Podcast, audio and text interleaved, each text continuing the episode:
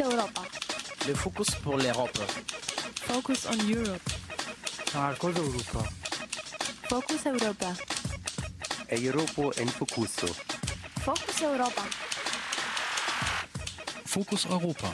Nachrichten und Themen aus Europa auf Radio Dreieckland.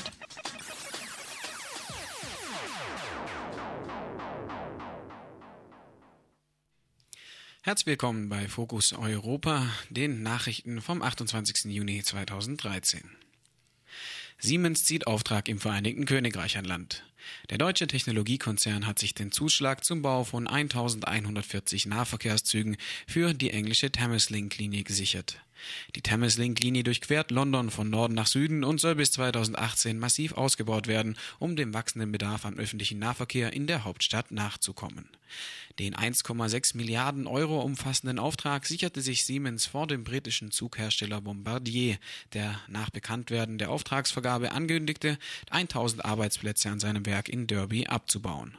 Vor dem Hintergrund der massiven Lieferprobleme bei Siemens bei ICE-3-Zügen in Deutschland ist die Auftragsvergabe an den viertgrößten deutschen Industriekonzern durchaus verwunderlich. Rechtsextreme hetzen gegen Muslime in Griechenland.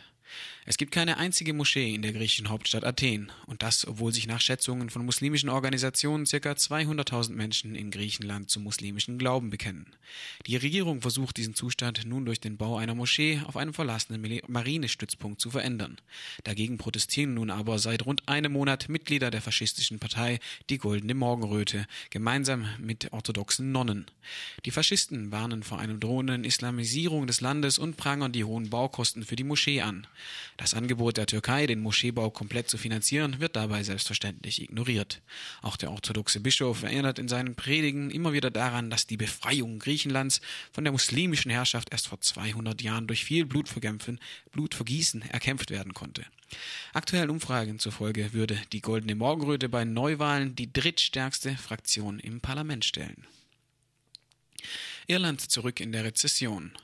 Diese Aufnahme ist schon, nein, ähm, Irland ist nun wieder in die Rezessionsländer, in die Reihe der Rezessionsländer der Eurozone eingerückt, nachdem im ersten Quartal 2013 das Bruttoinlandsprodukt erneut fiel und offiziellen Daten auch ein sinkendes Bruttoinlandsprodukt für das letzte Quartal 2012 bestätigten, kann auch in Irland die Rezension niemand mehr leugnen. Bei 14 Prozent Arbeitslosigkeit und mit den Erfahrungen der irischen Kreditblase will kaum jemand mehr auf Pump konsumieren, wie es noch in den Wachstumsjahren des Celtic Tiger üblich war. Die Rezessionsmeldung bekommt auch durch den Skandal bei der Anglo-Irish Bank einen faulen Beigeschmack. Dort wurden Bankangestellte aufgezeichnet, die über die Bankenrettung 2008 witzelten und dabei Deutschland, Deutschland über alles sangen. It not guaranteed. Paying too much in Germany, I heard now as well. Fucking ridiculous, John. Deutschland, Deutschland, überall. Diese Aufnahme ist schon fünf Jahre alt und entstand direkt nach der Rettung von Irland von Irlands Bankensystem durch internationale Gläubiger. Wie sich nach und nach abzeichnet, hat die damals stattgefundene Bankenrettung der Anglo-Irish Bank mehr als dreimal so viel gekostet wie ursprünglich angenommen. Klein Berlusconi in Tschechien. Der Milliardär Andrej Babiš hat sich in den letzten beiden Jahrzehnten in der Lebensmittel- und Chemiebranche ein Imperium aufgebaut. Nun möchte er durch die Gründung einer Partei und den Kauf des führenden Zeitungsverlages Mafra seine beiden neuen äh, seine Stellung bestätigen. Seine beiden neuen Standbeine, Politik und Medien, kann man auch in seiner Wochenzeitung 5 plus 2 erkennen. Dort schreibt er regelmäßig Kommentare zur politischen Lage in Tschechien. Im kommenden Jahr stehen in Tschechien Parlamentswahlen an. Europäische Union einigt sich nun endlich auf Budget. Nach monatelangen Verhandlungen haben sich die EU-Staats- und Regierungschefs mit Vertretern des Parlaments und der Kommission auf einen Haushaltsplan für die Jahre 2014 bis 2020 geeinigt. Der Haushaltsplan, der Ausgaben von knapp einer Billion Euro vorsieht, beinhaltet auch sechs Milliarden Euro, um die grassierende Jugendarbeitslosigkeit in Deutschland, in Europa zu bekämpfen. Die Einigung konnte erzielt werden, weil Großbritannien seinen Britenrabatt beibehalten hatte bzw. sogar ausbauen konnte. Mit der Einigung auf auf den EU-Haushalt stehen nun auch konkrete Zahlen für die gemeinsame Agrarpolitik, dem größten Posten des Haushalts, fest.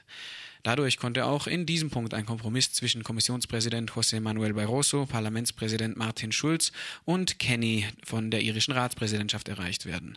Die gemeinsame Agrarpolitik kann aber erst in Kraft treten, wenn das Plenum des Europäischen Parlaments dem Kompromiss zustimmt. Das gleiche gilt übrigens auch für den Haushaltsplan, der dem Parlament in der kommenden Woche vorgelegt werden wird. Rekordbeteiligung am Generalstreik in Portugal. Bereits den vierten Generalstreik musste die konservative Regierung in Portugal am gestrigen Donnerstag hinnehmen. Alle wichtigen Gewerkschaften des Landes hatten zum Generalstreik aufgerufen, um die Regierung von Pedro Passos Coelho zu stürzen.